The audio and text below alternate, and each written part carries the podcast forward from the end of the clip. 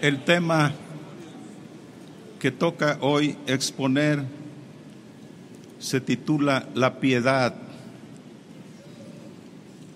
virtud que nos enseña a respetar a Dios y a todo lo consagrado a Él. Y le doy lectura a una carta apostólica con fecha 31 de diciembre del año 2020 para la honra y la gloria del Señor. Empieza con una interrogación. ¿Qué es la virtud? La disposición para hacer las cosas buenas de manera sorprendente, ayudado por Dios para hacer de su fe la mayor fuerza, superior a la humana, superior a los espíritus, superior a la voluntad. Por eso podemos llamar a los hijos de Dios virtuosos, porque son más que intenciones porque nos dio virtud directamente Dios con su poder, con su amor, y así nos ha enseñado a través de su palabra, convirtiéndose en una fe virtuosa, con conocimiento, sabia, elocuente, conocedora de los misterios de Dios, a través de la revelación que da a sus elegidos. Apóstol de Jesucristo, Naazón, Joaquín García. Tomen por favor su asiento, hermanos.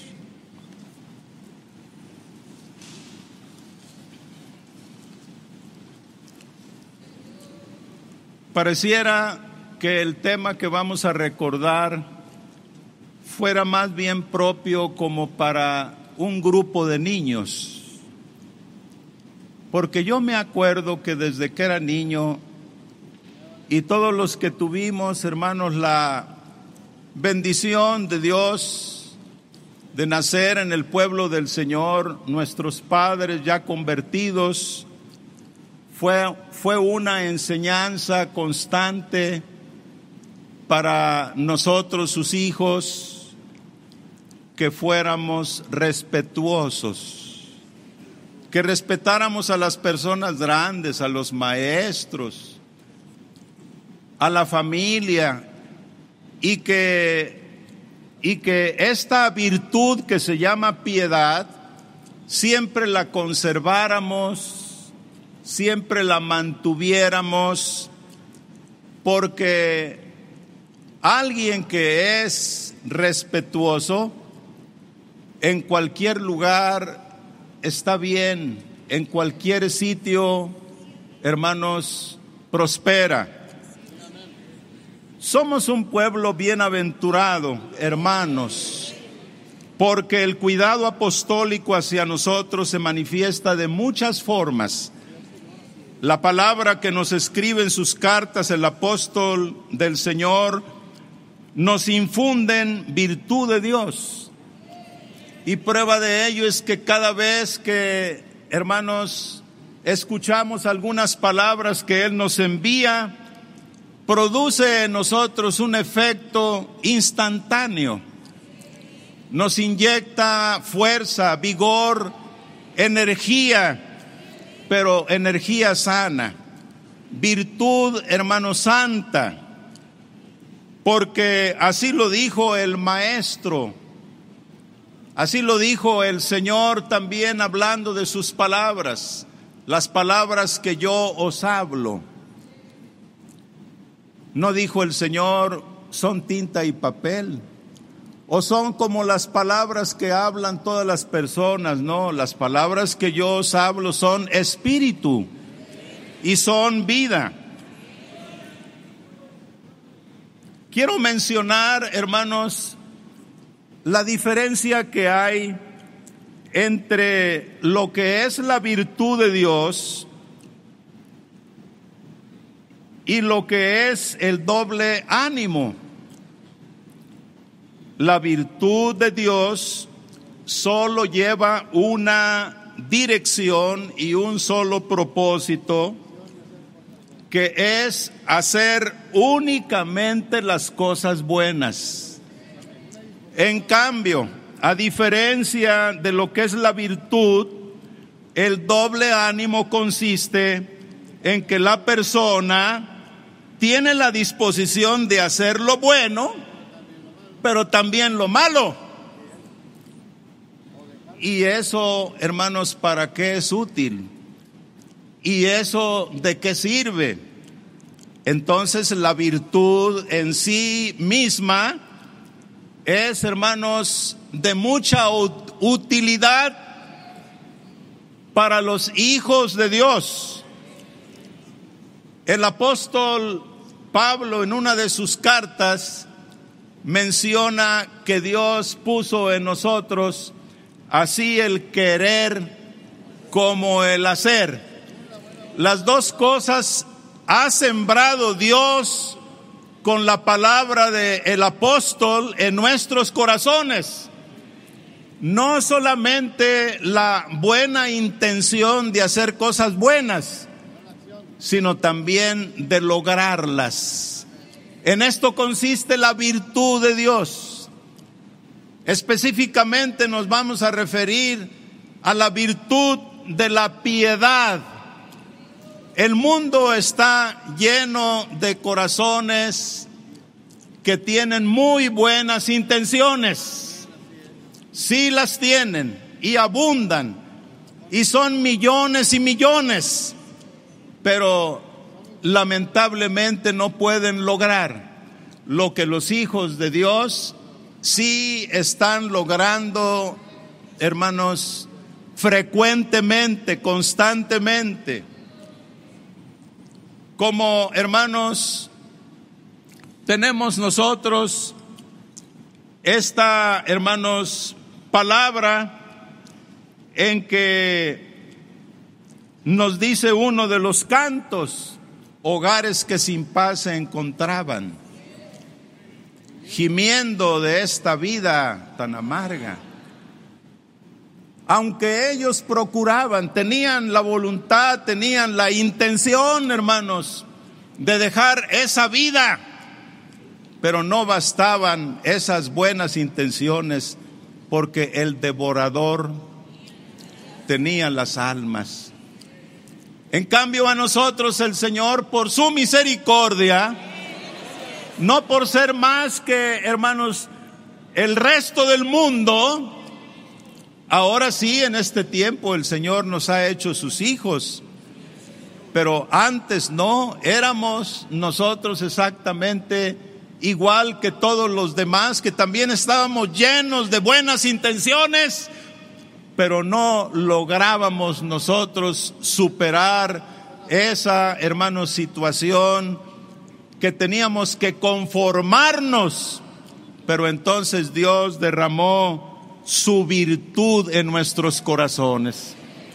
Y nos referimos a la virtud, a la virtud de la piedad, que es una virtud que caracteriza a los hijos de Dios el Hijo de Dios es piadoso y esta virtud, hermanos, lo distingue, lo hace diferente a los demás, impulsándolo a mostrar respeto, reconocimiento y devoción hacia Dios, pero no solamente hacia Dios sino también a todo lo que está consagrado a su servicio.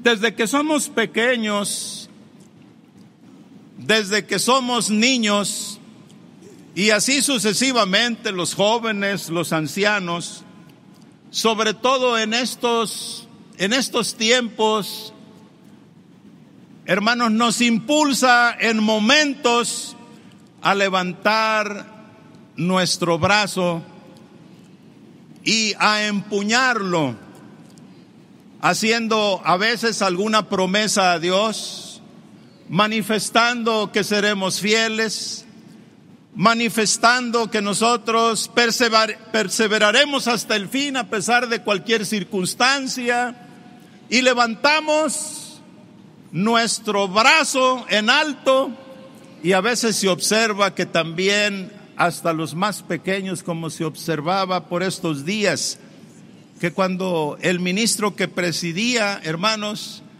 invitaba a los hermanos a hacer esa acción de levantar, hermanos, su brazo en alto. También un niño, calculo que escasamente de algunos tres años, estando en los brazos de su madre, también el niño levantaba su brazo. En una, hermanos, manifestación también de fe, de gozo, de alegría, porque los niños en la iglesia desde pequeños ya sienten, hermanos, ya sienten la fe de Dios, ya tienen la fe del Señor. Una señal, hermanos, que mientras que en el mundo se puede interpretar de una manera diferente, nosotros levantamos nuestro brazo en alto y hasta lo empuñamos pero no como una señal de amenaza en contra de alguna persona o grupo en particular. Es una señal de adhesión. Todos nuestros movimientos, todas nuestras acciones y palabras, Dios es testigo que por la enseñanza apostólica van acompañadas de, de respeto de piedad. Trátese de Dios o trátese de nuestros hermanos o trátese de la elección o trátese aún, hermanos, de las personas que habitan en este mundo, aunque no sean ellas de nuestra fe. La acción de este pequeño y que también la hacen los que tienen mayoría de edad, son, hermanos, acciones en que se manifiesta, hermanos, algo, algo limpio, algo sano, algo que es, hermanos, no para provocar, no para, hermanos, amenazar. Nunca entonces, nunca entonces, ni Cristo ni sus apóstoles enseñaron a los discípulos a levantarle la mano, como se dice comúnmente, a alguien, amenazándolo, o hermanos, respondiendo a alguna agresión.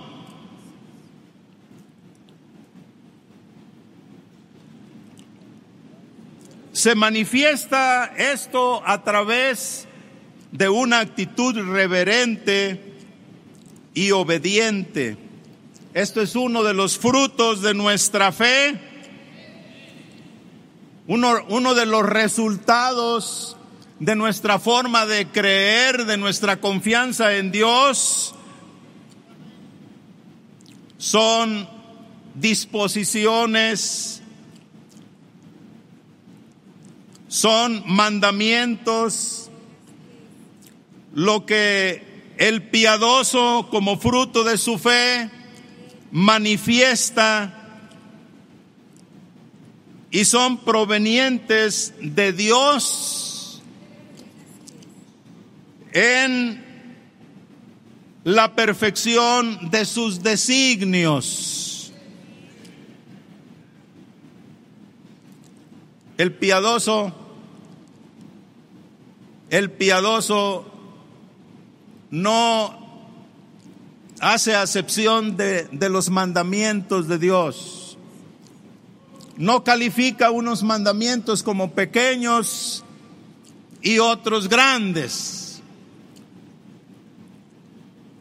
El respetuoso respeta hermanos, todos los mandamientos, todas las ordenanzas, toda la doctrina, toda la enseñanza. Y esa parte que parece para algunos quizás del mundo, que parece no es un mandamiento pequeño. No volváis mal por qué? Mal por mal. Antes dice, si alguno te hiere la mejilla, y por cierto que acerca de esta frase, en el mundo a veces se acostumbra hacer, hermanos, alguna pequeña bromita, pero no, el Señor lo dijo en serio. El Señor lo dijo con toda claridad, que si a alguno de los hijos de Dios era herido en su mejilla derecha, no está diciéndole el Señor, tú pégale en la otra. No, que la ponga, dice. Que la ponga. Ese mandamiento de Cristo, pregunta a todos mis hermanos, ¿está vigente? Es un mandamiento importante, grande, que en cualquier momento se puede ofrecer, hermanos, la ocasión en que tengamos que. Que cumplirlo, que obedecerlo. Y por obedecerlo nos va a ir bien. Porque a ninguno que obedece los mandamientos de Dios le va mal. Porque Dios, hermanos, se encarga de santificar y de purificar, como lo dijo el apóstol Pedro que fuimos nosotros elegidos para obedecer y ser así purificados con la sangre de nuestro Señor Jesucristo. Esta virtud de la piedad va de la mano con la disposición de reconocer la grandeza de Dios y de servirle con amor y respeto, por lo cual quien hace suya la virtud de la piedad es agradable ante los ojos de Dios. A lo mejor no lo sea ante los ojos de, de algunas gentes, porque para hermanos el gusto o para la idea de algunas personas, no está bien que si alguien es agredido, se quede con las manos cruzadas. Bueno, pero ese es el concepto, la opinión del mundo, de las personas. Pero nosotros fuimos llamados aquí para ser agradables a los ojos de quién? A los ojos de Dios. Y aunque el mundo tenga a los hijos de Dios por dejados, por dejados, o porque no tienen el suficiente valor, están en una grande equivocación. Nosotros somos bien valientes, hermanos. Pero nuestra valentía la aplicamos para vencer el mal, como dice la escritura. No seas vencido de lo malo, sino vence con el bien, ¿qué cosa? Con el bien al mal. Así que si tu enemigo dice, tiene hambre, dale de comer. Quien hace suya la virtud de la piedad, entonces es agradable ante los ojos de Dios. Salmo número 4, versículo 3. Sabed pues que Jehová ha escogido al piadoso la heredad de Dios. Cuando se habla de la virtud de la piedad, se hace referencia a una actitud de reverencia devoción y respeto hacia Dios que incluye todo lo que se consagra a Él. implica reconocer de Dios su grandeza, soberanía, su gracia y actuar en consecuencia. Por lo tanto, la piedad como virtud no es, hermanos, pasiva, no es inactiva.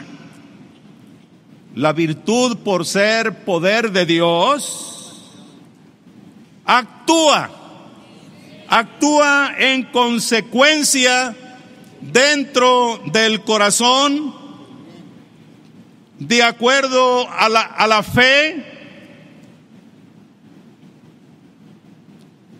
y la máxima aspiración y anhelo ardiente de la piedad consiste en adorar a Dios. Cuando la piedad induce o mueve al corazón a adorar a Dios, está alcanzando su máximo anhelo. Como dice el, canto, es precioso, es precioso adorar a Jesucristo. Para Él todo mandamiento entonces es importante. Busca hacer la voluntad de Dios en todas las áreas de la vida. También implica estar en comunión con Dios a través de la oración, la práctica de su santa doctrina.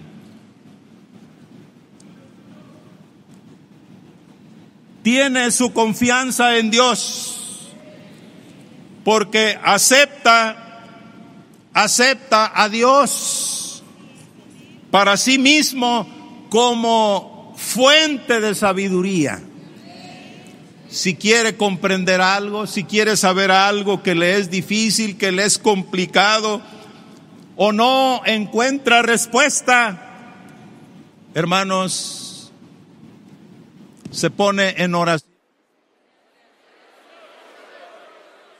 Clama a su Dios,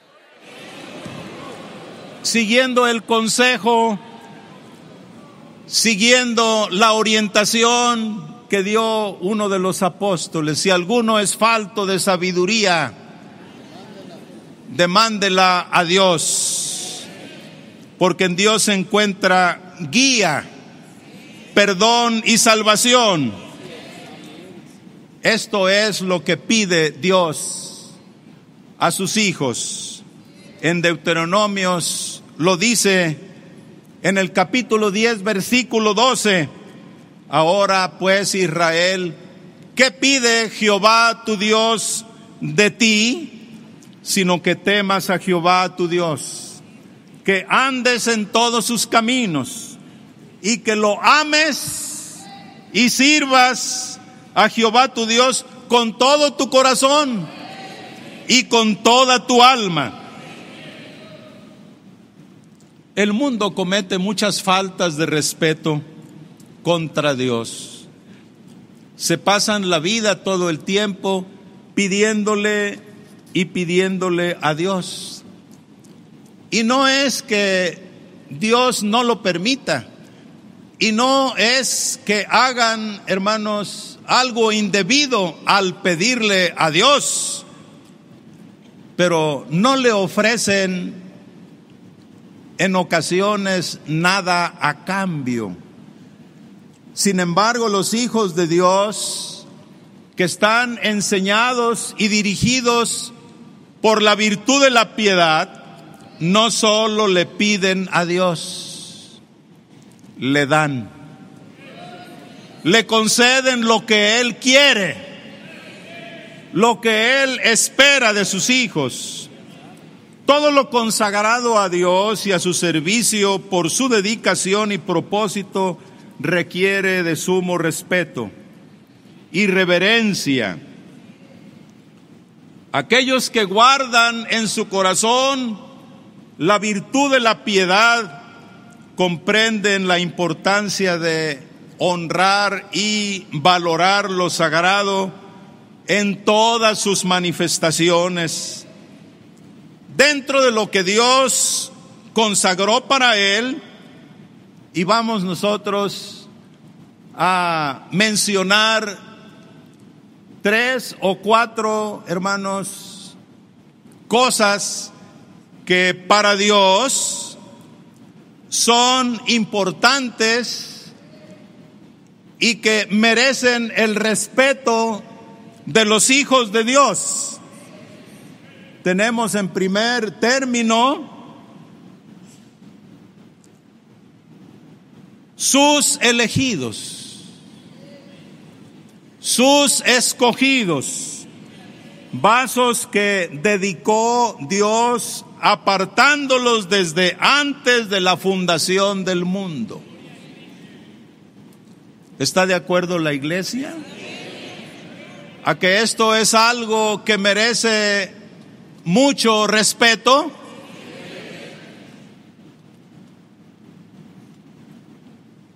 librándonos así de la corrupción mundanal por medio de los siervos de Dios, las almas han sido libradas de la corrupción mundanal, porque los elegidos de Dios son hombres santos y tienen por ello la capacidad de parte de Dios de rescatar a los mundanos, a los que viven en pecado. Si estuvieran en la misma condición, no podrían hacer nada por ellos. Pero se trata de hombres especiales, escogidos por Dios desde antes de la fundación del mundo y los consagra Dios para estar dedicados a todo lo perteneciente a Dios. Están dedicados, están entregados. Nosotros no dudamos ni un poco de que el varón de Dios dice la verdad, hablándonos de la oración, que son cinco veces al día que está haciendo oración. Y sus oraciones, hermanos, son en favor nuestro y también en favor de la humanidad. Está ocupado el siervo de Dios, está dedicado Sí, toda su vida está consagrado al servicio de quién? Al servicio de Dios. Por lo tanto, es justo y digno que la elección sea siempre muy respetable para 22. Dios mismo Dios mismo encuentra a sus siervos dignos y los respeta y también pide que todos lo respeten. Pero el mundo no le hace caso a Dios, pero nosotros sí. Nosotros somos otra cosa. Nosotros somos los hijos y respetamos a nuestro Padre en la fe.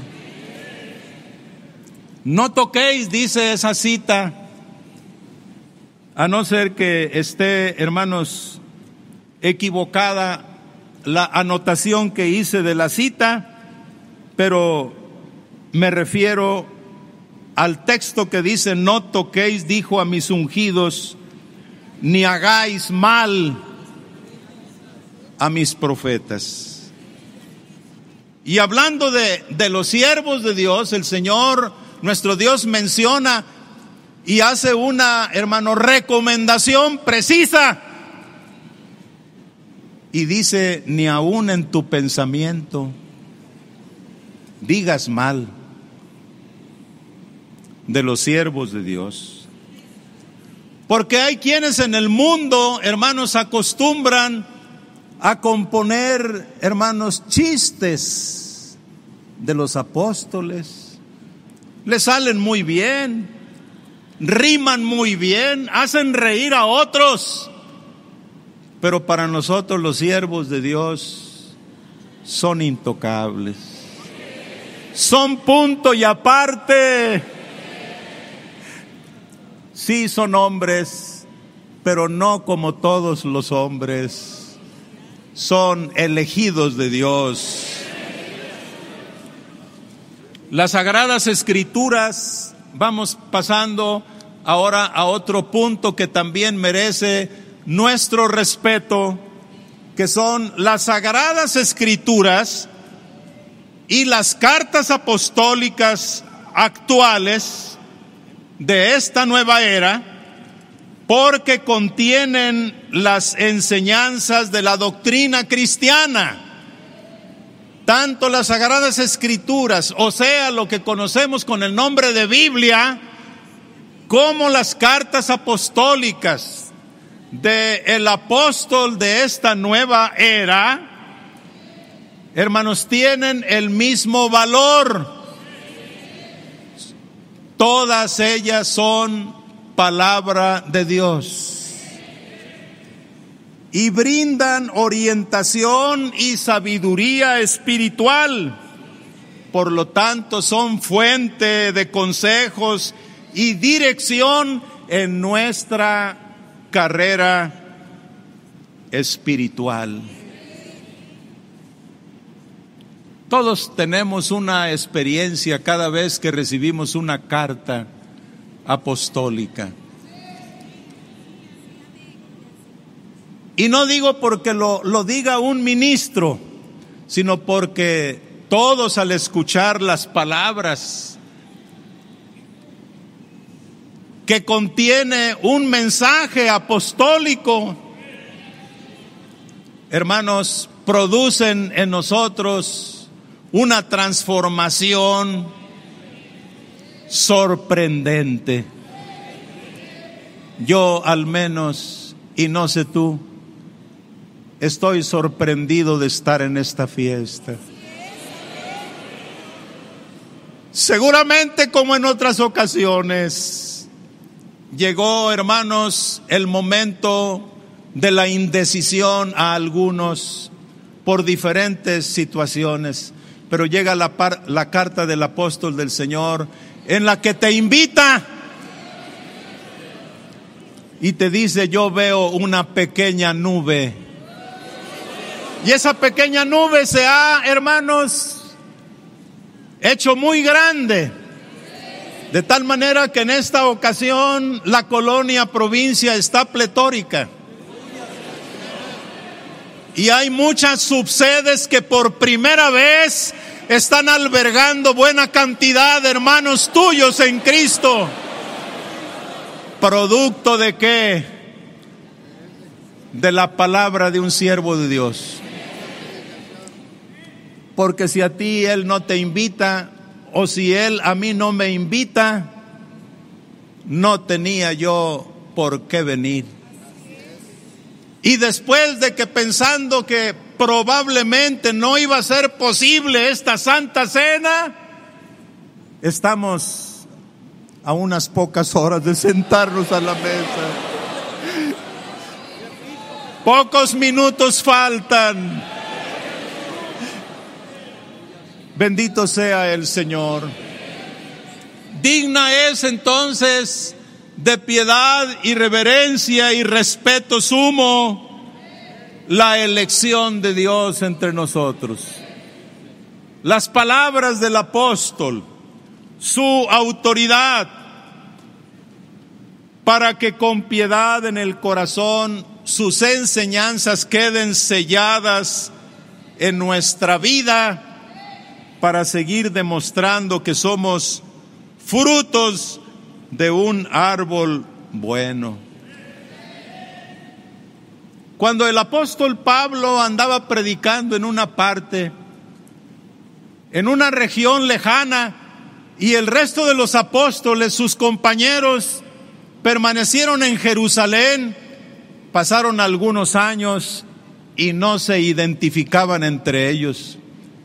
Pero cuando llega el apóstol Pablo a Jerusalén, escuchan los apóstoles la doctrina que él predicaba entre los gentiles y al terminar, hermanos, de escucharlos, se acercan, hermanos, hacen un círculo como se acostumbra y se dan entre ellos el ósculo santo. En señal de compañerismo, se dieron las diestras de compañía. Así que sin temor a equivocarnos podemos decir las sagradas escrituras y las cartas apostólicas se, se han dado las diestras de compañerismo. Es lo mismo, hermanos. Tienen el mismo efecto, la misma veracidad, la misma virtud de Dios, la misma facultad. Bendito sea el nombre santo del Señor. No riñen las cartas apostólicas con lo que está escrito en la Biblia. Coinciden plenamente al cien por ciento porque los apóstoles entre sí, hermanos, no, hermanos, se dividen. El que envió a unos en aquel tiempo, ha enviado en este tiempo al apóstol Nazón Joaquín García. Y en la fe que nosotros tenemos, es Dios el que le dicta esas cartas. Por si alguno estaba pensando, no, yo creo que el que se las dicta es el... No, no es nadie más, es el mismo Dios. En diferentes horarios, en diferentes momentos, pero todo lo que oímos que nos envía el siervo de Dios, antes Dios le dictó como su maestro que es. Y él las, las transmite con toda, hermanos, claridad a cada uno de nosotros. Porque Dios a él le sigue revelando su santa voluntad. Otra parte, hermanos, que es importante mencionar, que es digna de respeto y que quiero yo, hermanos, mencionar que lo que se expone en cada uno de los temas que la iglesia está escuchando no son temas ni son palabras que son propias del esfuerzo del ministro expositor.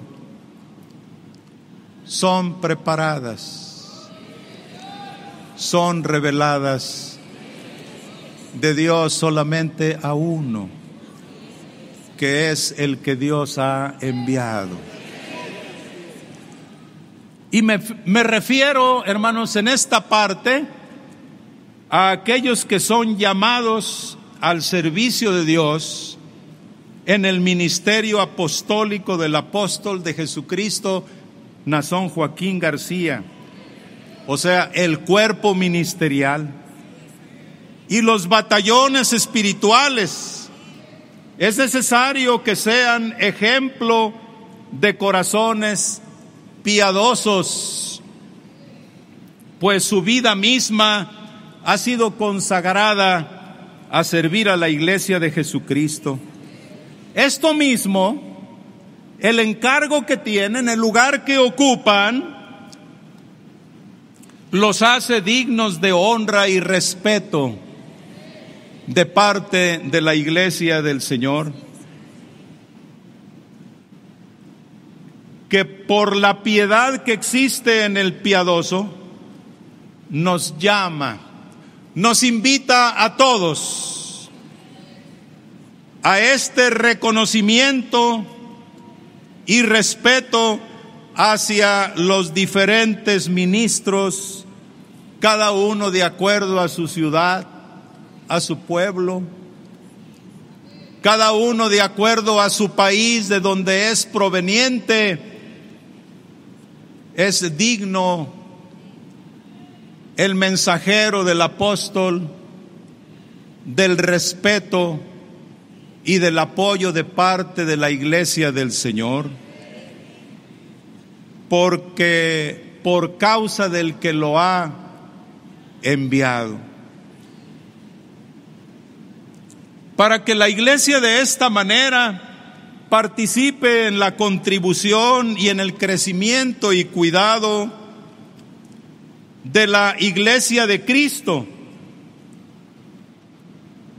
Además, se extiende este reconocimiento y respeto hacia los diferentes ministerios y direcciones que trabajan en beneficio del bienestar y provecho de la iglesia de Cristo.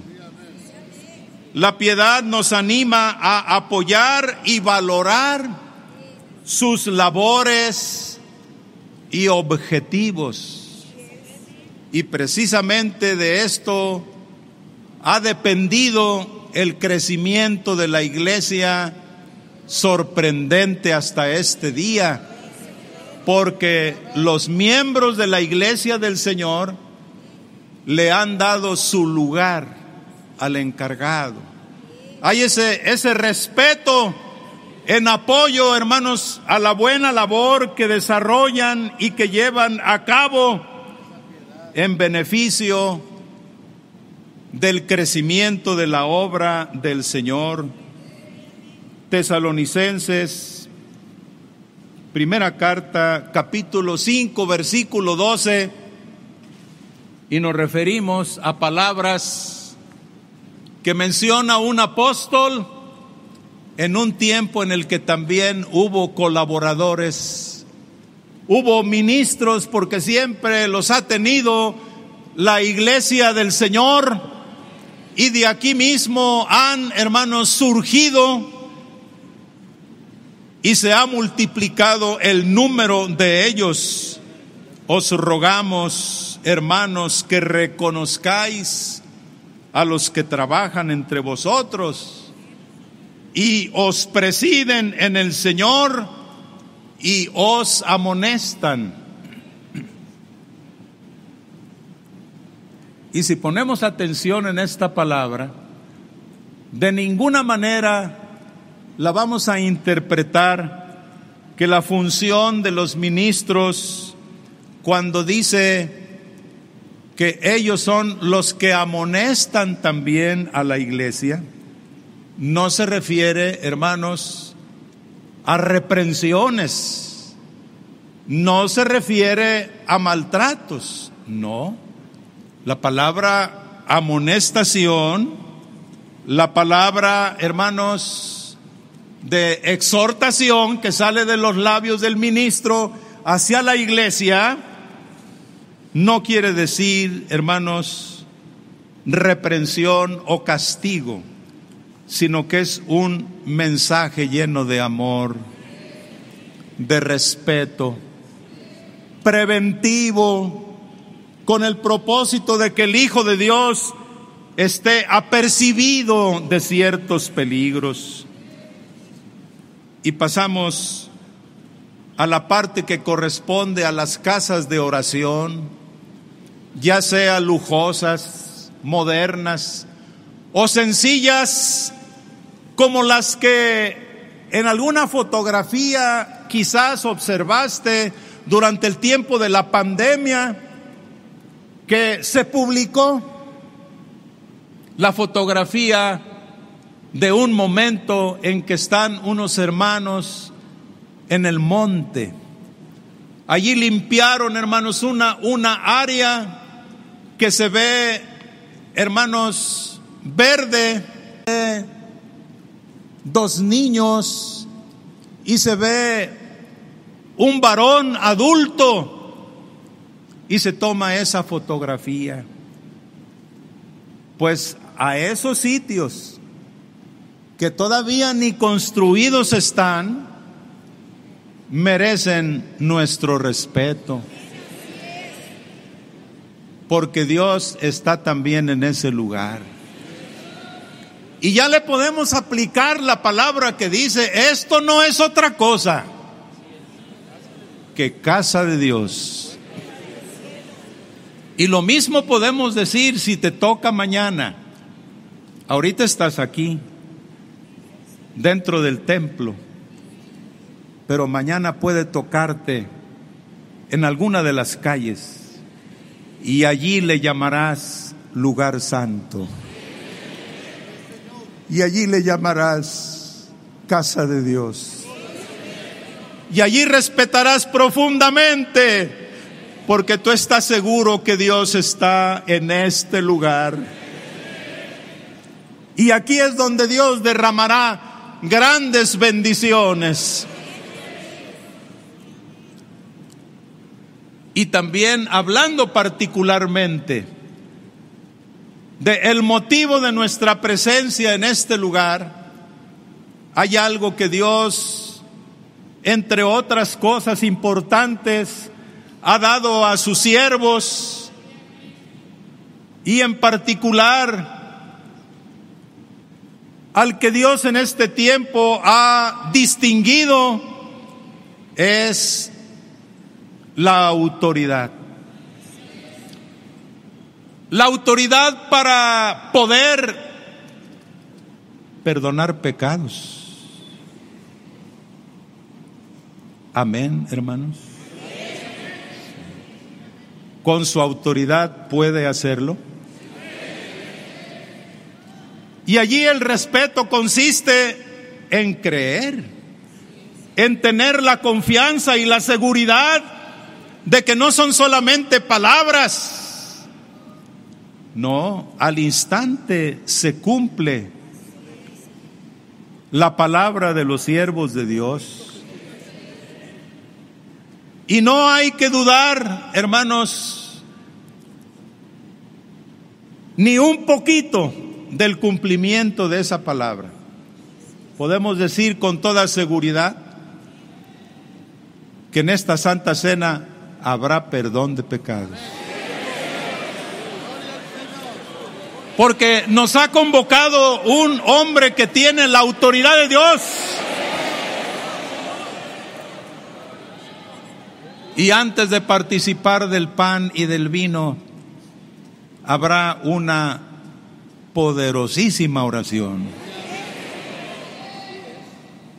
Que las fronteras, que las distancias, que aunque llueva y aunque truene, no podrán, hermanos, debilitar.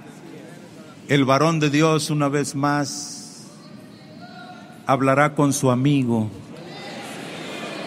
y pedirá para nosotros perdón de pecados y vamos a reprender a Satanás si acaso se nos acerca como se metió en aquel hombre que cuando Cristo dijo al paralítico, Hijo, tus pecados te son perdonados. ¿Qué pensaron de Cristo? ¿Cuál fue su reacción ante estas palabras del Señor? ¿Acaso glorificaron? No. Luego, luego, hermano, la censura, la crítica. ¿Y quién es este que perdona pecados? Es que pobres de ellos no lo habían conocido, pero nosotros sí hemos conocido. Y reconocemos que el apóstol Nazón tiene la autoridad de Dios. No se la han quitado. Ninguna circunstancia es capaz de arrebatarle la autoridad que Dios a él le ha dado. Y el Dios que nos trajo a este lugar por su oración, limpiará nuestros corazones. Bendito sea el nombre del Señor que sean estas breves recordaciones para la honra y la gloria santa del Señor